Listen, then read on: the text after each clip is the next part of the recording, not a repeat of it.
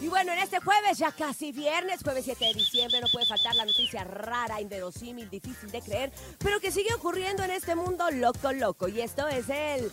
¡No te la creo! Y es que hay un hombre que le gusta mucho pues comer desde hace mucho tiempo en el mismo restaurante por caridad. ¿Cómo Boiles. Boiles comenzó a almorzar en el restaurante de comida rápida todos los días, excepto los domingos, cuando todas las ubicaciones de la cadena están cerradas. Y pronto reclutó a Troy Hess, propietario del establecimiento, para convertir su intento de récord en un esfuerzo caritativo. Y es que este hombre de California rompió el récord de almorzar en el restaurante Chick-fil-A durante varios... Chick-fil... Chick, Chick, ¿Qué? Chick-fil-A. Chick-fil-A. Es que está en English, me lo ponen ahí bien complicado. Bueno, Ándale, ándale. ahí está. Durante varios años.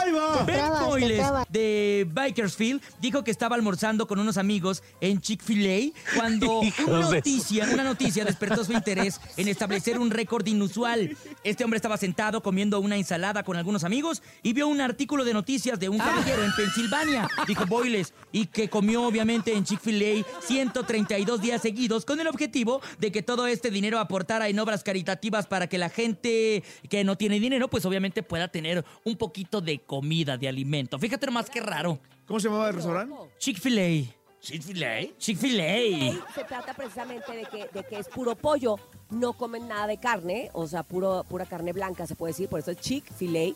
Y, y está, está bastante bueno, ¿eh? Yo cuando voy a Estados Unidos, sí, mi familia es como muy fanática de este restaurante y cierra los domingos porque son cristianos y es el día que Mm. guardan y hacen muchas obras de caridad. Entre ellas, pues estaba esto de que si alguien lograba batir el récord de 132 días seguidos comiendo, ellos le iban a regalar comidas a un montón de gente que estaba en situación de calle.